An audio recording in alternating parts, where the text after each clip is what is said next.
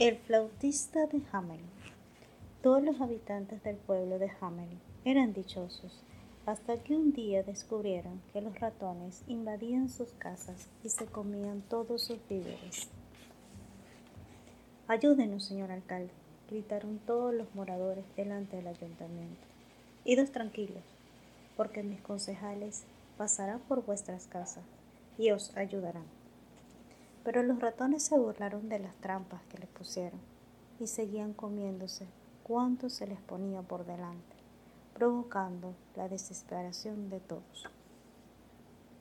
Buenos días, señor alcalde. Por una bolsa de oro yo puedo librar al pueblo de esta plaga de ratones. Da todo hecho, señor flautista, replicó el alcalde contento. Ante el asombro de todos, el joven aquel comenzó a tocar su flauta con su melodía, grandes bandadas de ratones iban bailando en pos del extraño músico.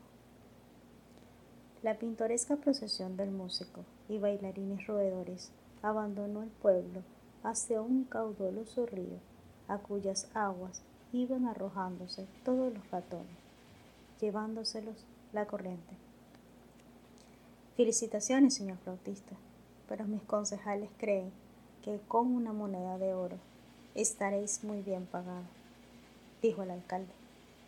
Con que si es, pues guárdesela, y ya verán todos. Y aquella noche, mientras dormían los habitantes, se escuchó una dulce melodía, a cuyo sonido todos los niños se levantaron de sus camas y corrieron hacia el bosque en el cual desaparecieron. Los angustiados padres rogaron al alcalde que llamara al flautista para que hiciera volver a sus hijos desaparecidos. Ha tenido que ser él quien se los llevó. De modo que pagadle lo prometido, dijeron.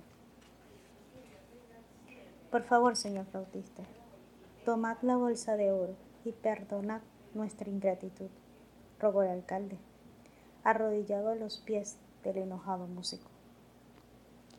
El flautista sonriendo tomó su mágico instrumento y comenzó a tocar la extraña melodía. Pronto una multitud de niños fueron regresando, arrojándose en los brazos de sus alborozadas madres. Después de hacer una gentil reverencia, aquel extraño personaje desapareció y nadie pudo olvidar al que, a partir de entonces, llamaron todos el flautista de Hamelin. Fin de la historia. Leído por Gabriela Blondel.